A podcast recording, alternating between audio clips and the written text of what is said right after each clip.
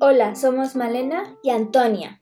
Y esta serie de podcast está dedicada a la vida de nuestros ancestros, hombres y mujeres cuyas vivencias, decisiones y experiencias han dado como resultado que nosotras estemos aquí y ahora.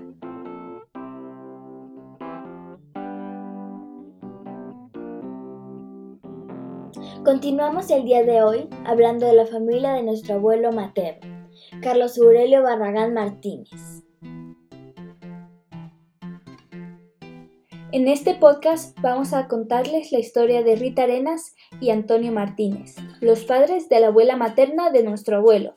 Estos trastatarabuelos nos han legado una fascinante aventura llena de fantasías, tesoros y mucho más. Rita y Antonio eran valleros, es decir, nacidos en el Valle de San José.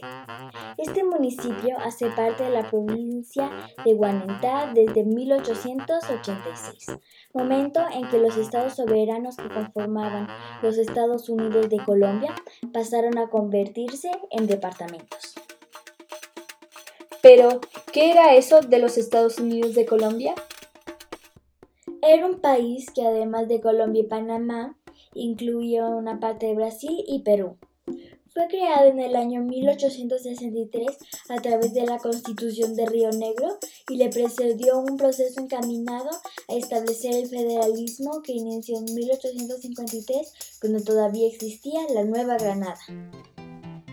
En aquel entonces las provincias adquirieron una cierta autonomía, llegando algunas a crear constituciones políticas. Los estados federales fueron instaurados en 1858 con la creación de la Confederación Granadina. Antioquia, Boyacá, Cauca, Cundinamarca, Magdalena, Panamá, Santander, Tolima y Bolívar fueron los estados protagonistas de esta etapa convulsa que se vivió en la segunda mitad del siglo XIX. Nuestros trastatarabuelos vivieron en una época de muchos conflictos y gran parte de sus vidas transcurrieron en medio de guerras.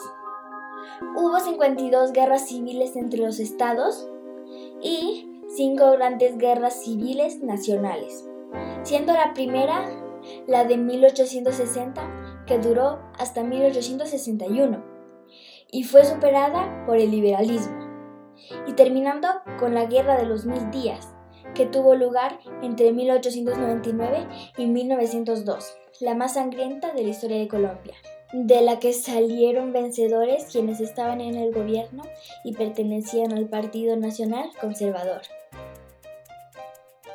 Todas estas guerras dejaron a su paso muerte y destrucción. Con ellas perdimos todos los colombianos y colombianas, que seguimos viviendo una cultura de violencia hasta la actualidad. El origen de estas disputas fue el contexto de cambio en el que se encontraba el país. Pasada la independencia fue necesario saber en qué tipo de Estado queríamos convertirnos.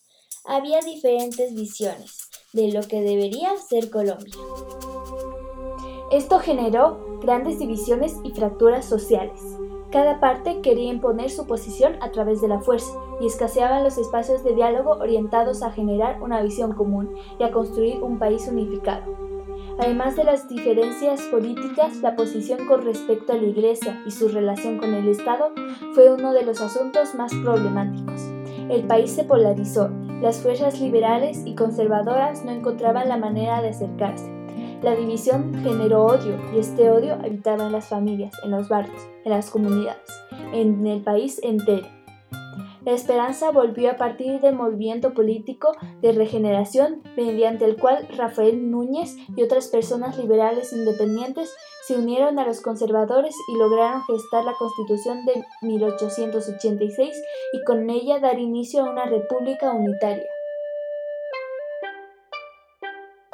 La historia de Rita y de Antonio se desarrolló en este ambiente complejo en el que se daba gran importancia a quién eras, de dónde venías, qué creías y qué tenías.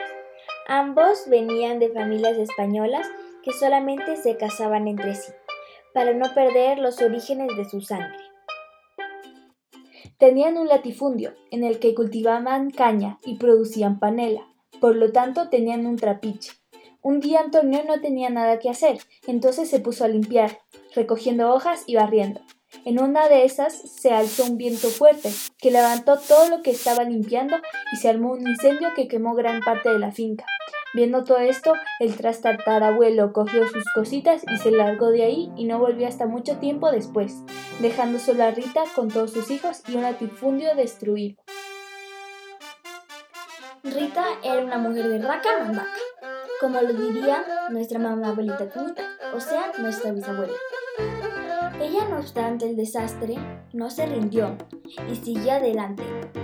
Se puso manos a la obra y rápidamente arregló los cultivos y el trapiche. Después lo puso a trabajar. Pero ella no estaba sola. Una noche, cuando Rita estaba volviendo a su casa, vio en el campo a una viejecita que le hacía señas. Ella se asustó mucho porque descubrió que la viejecita era un fantasma. Aunque tenía miedo, se acercó a la abuelita, pero cuando llegó al lugar, la viejecita desapareció.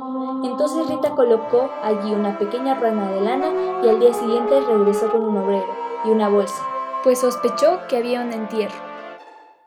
Cuando excavaron encontraron un tesoro. Era tan grande que tuvieron que traer mulas y un montón de sacos para meter todas las riquezas. Y así Rita se volvió rica. Antonio volvió dos años y medio después, avergonzado, pidiendo que Rita le dejara regresar con su familia. Así, Tránsito, José, Francisco y Ana María volvieron a estar con su padre y su madre. Ana María es la madre de nuestra bisabuela Toñita, quien sigue acompañándonos en este mundo y contándonos sus recuerdos. Pero esa es otra historia. Café Saba. El más sabroso del mundo entero. Producimos el mejor, tome del mejor. Café Saba, cómpralo ahora. Este anuncio ha viajado desde el pasado. El Café Saba es parte de la historia de nuestro bisabuelo Abelardo y María Antonia, Doñita. Pronto les hablaremos de ellos.